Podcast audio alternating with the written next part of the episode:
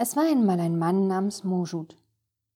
Er lebte in einer Stadt, wo er den Posten eines kleinen Beamten innehatte, und es schien ganz so, als würde er das Ende seiner Tage als Inspektor für Maße und Gewicht verbringen.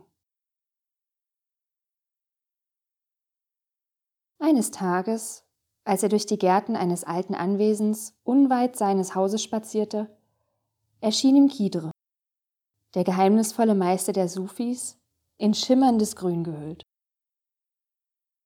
Kidre sagte, Gib deine Arbeit auf und triff mich in drei Tagen unten am Fluss. Daraufhin verschwand er wieder.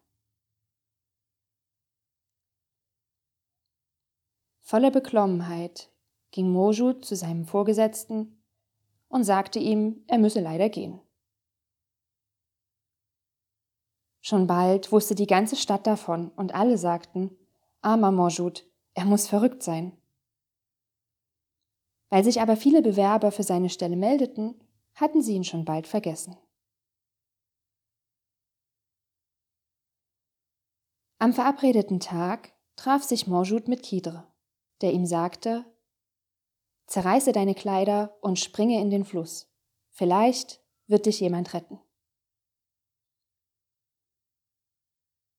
Morjud tat, wie ihm geheißen, obgleich er sich auch fragte, ob er nicht verrückt geworden sei. Weil er aber schwimmen konnte, ertrank er nicht, sondern trieb lange dahin, bis ihn schließlich ein Fischer in sein Boot zog und meinte, Du Narr, die Strömung ist so stark, was machst du da? Ich weiß es nicht. Du bist verrückt? Aber ich will dir Unterschlupf in meiner Hütte gewähren, sagte der Fischer. Und als er herausfand, dass Morjud gebildet war, lernte der Fischer von ihm lesen und schreiben. Dafür bekam Morjud sein Essen und half dem Fischer bei der Arbeit. Nach ein paar Monaten erschien Kidre von neuem, diesmal am Fußende von Mojuds Bett und sagte, Steh jetzt auf und verlasse den Fischer. Es wird für dich gesorgt werden. Majud verließ sofort die Hütte. Als Fischer verkleidet wanderte er umher, bis er zu einer Landstraße gelangte. Als der Morgen dämmerte, sah er einen Bauern auf einem Esel, der zum Markt unterwegs war. Suchst du Arbeit? Fragte der Bauer. Ich brauche jemanden, der mir hilft, ein paar Einkäufe nach Hause zu tragen. Also half Morjut dem Bauern und arbeitete am Ende fast zwei Jahre lang für ihn, lernte eine Menge über Landwirtschaft, aber sonst nicht viel. Eines Nachmittags, als er gerade Wolle bündelte, erschien ihm Kidre und sagte, Gib diese Arbeit sofort auf, geh zur Stadt Mosul und verwende deine Ersparnisse, um Fellhändler zu werden. Moschud gehorchte abermals, und in Mosul wurde er schnell als Fellhändler bekannt und sah Kidre in den drei Jahren, in denen er sein Geschäft betrieb, nicht wieder. Er hatte inzwischen schon ein schönes Sümmchen gespart und dachte daran, sich ein Haus zu kaufen. Da erschien Kidre und sagte, Gib mir das Geld, verlasse die Stadt, geh ins ferne Samarkand und verdinge dich dort bei einem Krämer. Und wieder tat Moschud, wie ihm geheißen. Bald darauf zeigten sich bei ihm plötzlich untrügliche Anzeichen von Erleuchtung. Er heilte Kranke, stand in seiner freien Zeit im Laden und sein Wissen um die Mysterien unseres Universums vertiefte sich immer mehr. Priester, Philosophen und andere Leute besuchten ihn und fragten, bei wem hast du studiert? Das ist schwer zu sagen, sagte Moschut. Seine Schüler fragten, wie hast du deine Laufbahn angefangen? Er sagte, als kleiner Beamter. Und dann gabst du deinen Posten auf um dich der Selbstkasteiung hinzugeben. Nee, ich gab ihn einfach so auf. Manchmal ist die leise Stimme des Herzens lange still, bis wir bereit sind, uns in den Fluss des Lebens zu werfen. Die Leute verstanden Moschut nicht. Berühmte Biografen kamen zu ihm und wollten seine Lebensgeschichte aufschreiben. Was hast du in deinem Leben getan? fragten sie. Moschut zuckte mit den Schultern. Ich kündigte, sprang nackt in einen Fluss, wurde Fischer, verließ dann aber die Hütte mitten in der Nacht und arbeitete als Knecht bei einem Bauern. Und als ich gerade Wolle bündelte, wurde wieder alles anders und ich ging nach Mossul, um Fellhändler zu werden. Dort sparte ich dann viel Geld und gab's wieder weg. Dann wanderte ich nach Samarkand, wo ich einen Hilfsjob bei einem Krämer machte. Und da bin ich jetzt immer noch.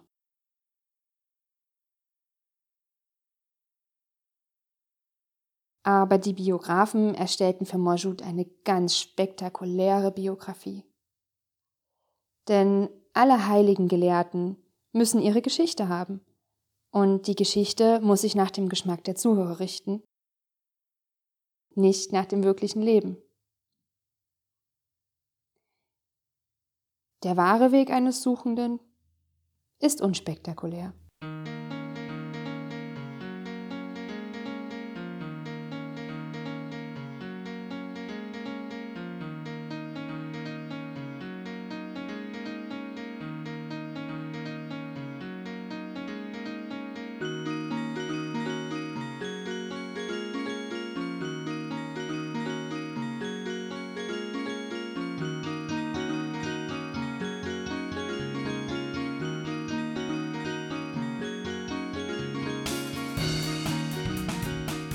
Sind wir wieder in der neunten Folge der sechsten Staffel von Burnout, von der Leichtigkeit des Seins. Und weil es zurzeit wieder so viele emotionale, schwierige und zehrende Diskussionen in unserer Familie, der Nachbarschaft und der Gesellschaft gibt, und natürlich, weil unterdrückte Gefühle auch in Sachen Burnout oft eine wirklich große Rolle spielen, geht es heute darum, wie du deine Gefühle aushalten kannst, ohne daran zugrunde zu gehen. Denn nichts frisst so viel Energie wie die Verdrängung. Egal ob Coachings oder im persönlichen Umfeld, über die Jahre habe ich beobachtet, dass die meisten Menschen Emotionen, also negative Emotionen vor allem, die anderen lassen sich ja ganz gut aushalten, unterschiedlich gut durchstehen und sich ihnen auch unterschiedlich gut stellen können. Jeder Mensch scheint so seine Negativemotionen zu haben, mit denen ihm das leichter fällt. Und meistens gibt es eine ganz bestimmte, mit der das Aushalten und gesund handeln viel schwerer ist als mit den anderen Negativemotionen. Ich zum Beispiel kann Angst und Trauer ein bisschen besser handeln als Wut. Erinnerst du dich an das Zitat aus der sechsten Folge dieser Staffel von Dr. David Hawkins? Dass wir ja eigentlich nie wirklich Angst vor Ereignissen haben, sondern immer nur vor den Gefühlen, die diese Ereignisse in uns auslösen werden Dr. David Hawkins hat natürlich recht. Und vielleicht hast du dich auch etwas ertappt gefühlt, so wie ich mich auch ertappt gefühlt habe, als ich dieses Zitat das erste Mal gelesen habe. Jedenfalls.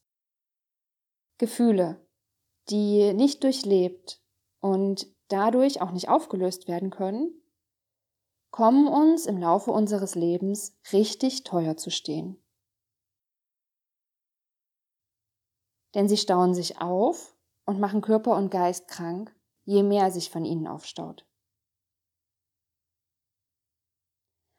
Aber nicht nur das. Wer richtig große Angst vor einem bestimmten negativen Gefühl hat, wird irgendwann anfangen, auch zu versuchen, alle Situationen und Ereignisse zu vermeiden, die dieses Gefühl auslösen könnten. Lass es mich mal so sagen. Moschut aus der Anfangsgeschichte eben hatte diese Ängste nicht. Vielleicht hatte er Eltern, die ihm den gesunden Umgang mit Angst, Wut oder Trauer vorgelebt haben. Wahrscheinlich hatte er von ihnen gelernt, wie er sich selbst aus überschäumender Wut, nackter Angst oder Verzweiflung rausziehen und befreien konnte. Anders kann ich es mir jedenfalls nicht erklären, dass er so offen war für diese Stimme, die ihm ja immer wieder dazu geraten hat, Altes einfach loszulassen und Ungewisses, Neues zu beginnen, egal was es auch war.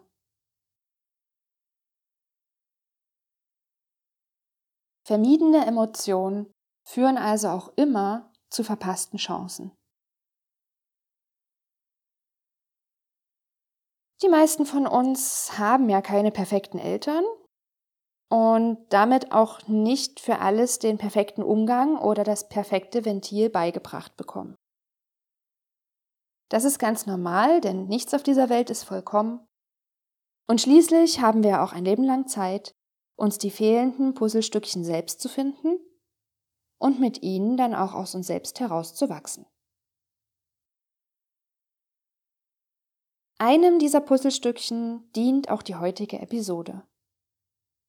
Du bekommst nämlich jetzt gleich zwei Steps von mir, mit denen du in Zukunft deine Gefühle gesund und auf der Stelle verarbeiten und verdauen kannst.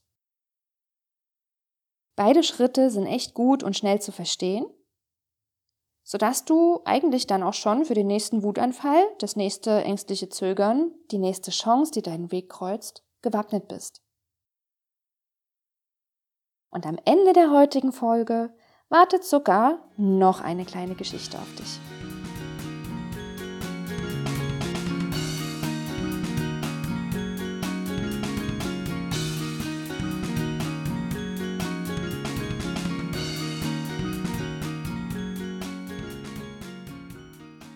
Schritt Nummer 1.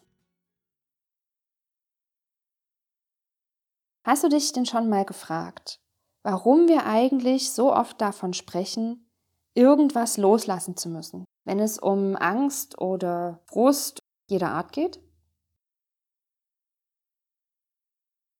Du kennst sie vielleicht selber nur zu gut und hast sie doch noch nie in diesem Zusammenhang beobachtet. Die Kontrolle. das Gegenteil von loslassen. Wenn es etwas oder eine Situation gibt, die wir vermeiden wollen, dann tun wir das, um das Gefühl, was damit einhergeht, zu vermeiden, um damit nicht konfrontiert zu sein und es nicht handeln zu müssen. Und wie machen wir das? Indem wir versuchen zu kontrollieren, was auf uns zukommt, was andere tun oder auch, was andere über uns erfahren, denken und so weiter.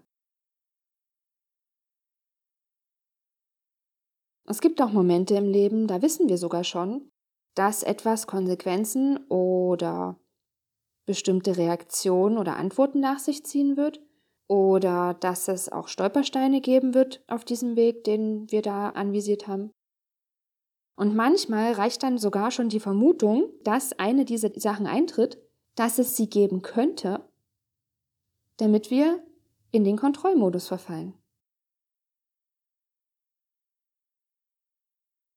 Wenn du dich also dabei ertappst, wie das Kontrollbedürfnis in dir aufkommt, frag dich das nächste Mal einfach kurz, was du denn wirklich fürchtest, was passiert, wenn du diese Person oder diese Situation jetzt nicht kontrollierst? Oder wenn diese Person oder Situation sich von dir nicht kontrollieren lassen würden.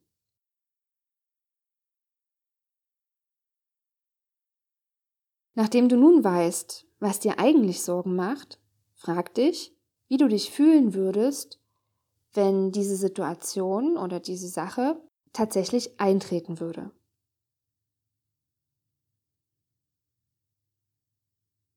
Du würdest dich beschämt fühlen oder du hast Angst, dass du verlassen wirst oder du hast Angst, dass niemand mehr in deinem Geschäft kaufen will oder oder oder.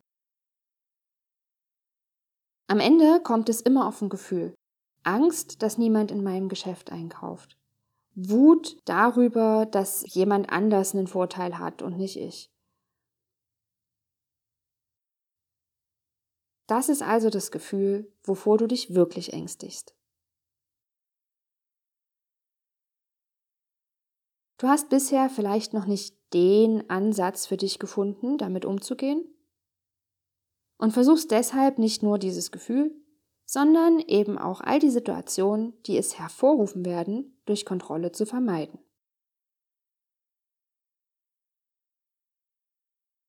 Die Sache ist die, Emotionen können schmerzhaft und unangenehm sein, aber sie halten niemals bis in alle Ewigkeit an.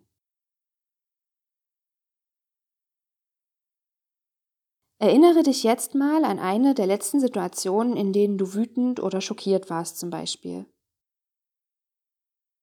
Schließ mal kurz deine Augen und versuch mal in Erinnerung an diese Situation, in der du so wütend warst oder so ängstlich nachzufühlen, was ich jetzt sage. Jede Emotion kommt wie eine Welle. Sie rauscht heran, baut sich auf, erreicht ihren Höhepunkt und fällt wieder ab.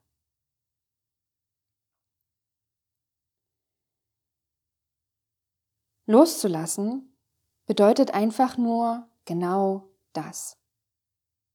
Dieses Ansteigen, Gipfeln und Abfallen zu fühlen und diese Welle durch dich durchrauschen zu lassen, auch wenn sich das unangenehm oder sogar schmerzhaft anfühlen könnte. Vergiss das nie. Jede Welle hat einen Anfang, einen Peak, ein Abflachen. Du kannst nicht ewig in diesem Gefühl gefangen sein. Und jetzt wird's richtig verrückt. Denn laut Hirnforscherin Jill Bolte aus der Harvard University dauert dieses Heimgesuchtwerden von Emotionen bzw. eine Welle 90 Sekunden. Nur 90 Sekunden. Das ist ungefähr die Zeit, die du brauchst, wenn du in der Werbepause bei einem spannenden Film ganz schnell mal auf Toilette gehst. Oder wenn du an einem schon gedeckten Frühstückstisch sitzt und dir ein Marmeladenbrot schmierst. Auch wenn du zum Beispiel schon mal richtig traurig warst, kannst du dich mit Sicherheit an dieses Wellenartige sehr gut erinnern. Denn wie war das in dieser Trauer? Ja, du warst eine längere Zeit down, also man ist ja generell nicht so gut gelaunt meistens. Aber diese richtig heftigen Trauerschübe, die waren immer als Spitzen vorhanden, oder? Die haben dich immer mal wieder im täglichen Geschehen heimgesucht und sind da aufgeblitzt. Und auch mit Wut und Angst ist es dasselbe. Ich kann angefressen sein über irgendwas aber dass ich so richtig Wut habe, so dass ich denke, ich raste jetzt aus, das ist eine Spitze und kein Dauergefühl. Und ja, mit Angst ist es genauso. Das Schwierige ist nicht die Unsicherheit oder der Ärger über ein bestimmtes Thema, sondern eben diese Spitzen, wenn wir denken, wir platzen jetzt vor Wut oder wir sterben vor Angst zum Beispiel. 90 Sekunden lang. Und hier nehme ich dich jetzt direkt mit zum zweiten Schritt, denn der enthält eine genaue Anleitung, wie du diese schmerzhaften Spitzen, diese 90 Sekunden überstehst in Zukunft und das schlechte Gefühl sofort an Ort und Stelle auflösen kannst und dementsprechend natürlich auch keine Sorge mehr haben musst vor Negativemotionen und insbesondere vor der Negativemotion, die nicht zu deinen Stärken gehört, was das Handling angeht. Step 2. Der entscheidende Move, um schwer auszuhaltende Gefühle im Hier und Jetzt aufzulösen, ist, in deinem Körper damit anzufangen und eben nicht in deinen Gedanken.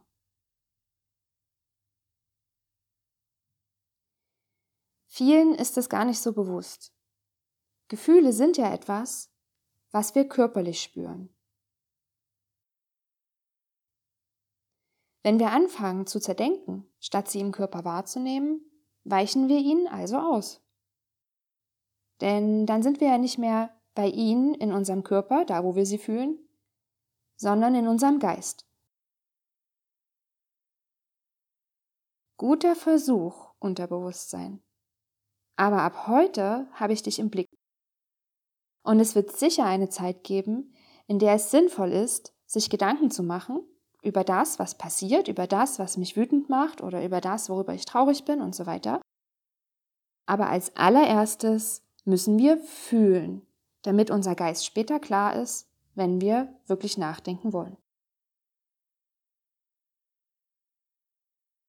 In deinem Körper zu bleiben, statt in Gedanken abzudriften, bedeutet, deinen Fokus, deine Wahrnehmung auf deinen Körper auszurichten. Für diese 90 Sekunden, die es akut ist und von denen du dich bisher so gefürchtet hast. Wenn du das nächste Mal in einer Situation steckst, in der du überfahren wirst von einem Negativgefühl, wo du das Gefühl hast, du kannst es nicht handeln, frag dich, wo in meinem Körper sitzt dieses Gefühl denn gerade? Wo kann ich das fühlen? In der Brust? Im Bauch? Und wie fühlt es sich dort, wo ich es gerade geortet habe, an? Liegt es schwer auf meiner Brust? Macht es mir Kopfschmerzen? Fühlt es sich an, als ob es mir den Magen zusammenzieht? Bleib bei dieser Empfindung und atme tief ein. Diese Empfindung existiert also gerade in mir und das ist okay. Atme quasi einfach in diese Empfindung rein und beobachte, wie sie sich verändert.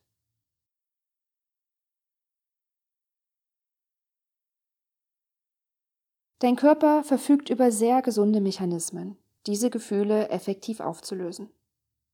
Weinen wäre einer davon. Wenn es also etwas gibt, was sich jetzt seinen Weg bahnt, da du in dieses Gefühl reinatmest, was du hast? Ein Weinen, ein Schreien, ein mit der Faust ins Kissen schlagen oder so?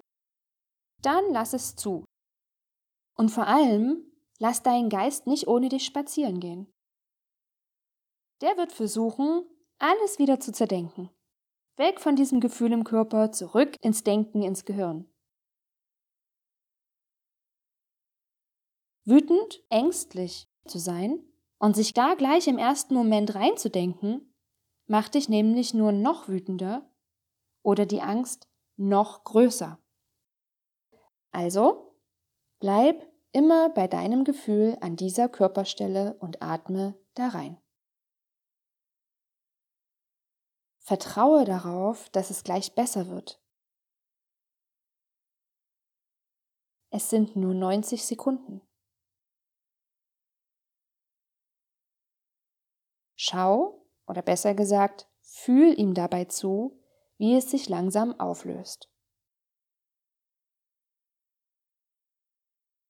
Denk an die Welle und sieh sie dir an, wie sie von ihrem höchsten Punkt wieder abfällt.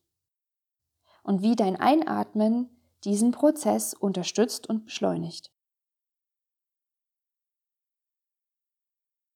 Und wenn die 90 Sekunden Welle überstanden ist, überprüfe und stelle fest, ob bzw. dass du überlebt hast. Dass du es ausgehalten hast. Dass es wirklich abklingt und vorbeigeht, weil du losgelassen hast.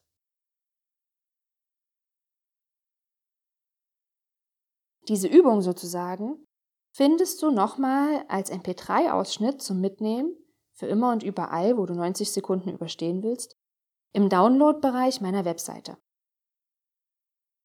Das Passwort für den Download-Bereich wiederum findest du in meinem Newsletter und den Link zum Newsletter für die Anmeldung packe ich dir in den Beschreibungstext dieser Episode.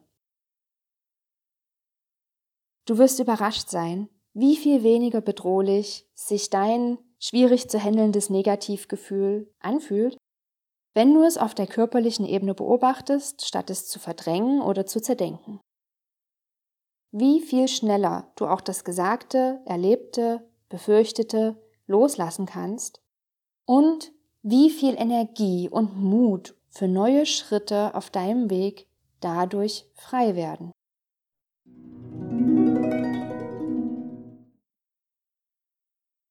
Es sind nur 90 Sekunden.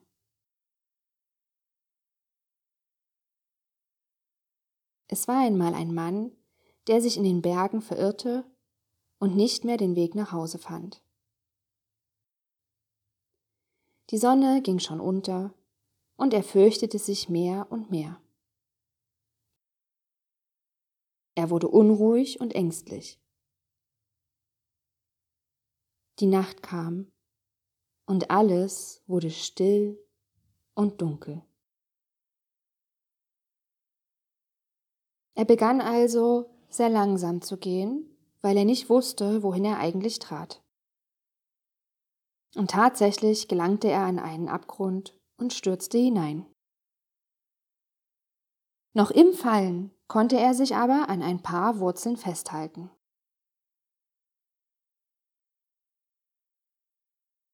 Die Nacht war sehr kalt und seine Hände wurden steif vor Kälte. Es war immer schwieriger, sich an diesen Wurzeln festzuhalten. Er begann sich an seinen Gott zu erinnern und sogar an die Götter anderer Leute. Irgendjemand musste ihm helfen. Er betete alle heiligen Worte, die ihm einfielen, doch nichts passierte. Seine Hände wurden immer kälter und die Wurzeln rutschten durch die Hände. Er verabschiedete sich von der Welt. Es geht mit mir zu Ende. Ich weiß nicht, wie tief das Tal ist, in das ich fallen werde und wie viele Knochenbrüche ich erleiden werde. Er weinte so viele Tränen. Er weinte und dabei wollte er früher immer die Welt verlassen, weil sie ihm so viele Probleme verursacht hatte. Jetzt war die Gelegenheit dazu. Doch jetzt wollte er leben. Die Kälte wurde stärker und stärker, und schließlich musste er die Wurzeln ganz loslassen. Zu seiner Überraschung stand er auf dem Boden. Die ganze Nacht lang hatte er gekämpft und war nur 20 Zentimeter vom Boden entfernt gewesen. Er hatte wie in der Hölle gelitten. Die ganze Nacht, die Kälte, die ständige Angst, dass er irgendwann loslassen müsste. Er hatte gar nicht geglaubt, dass er noch jemals einen anderen Tag sehen würde. Die Angst vor dem Loslassen ist groß, auch wenn der Abgrund vor dem man sich fürchtet, gar nicht besteht.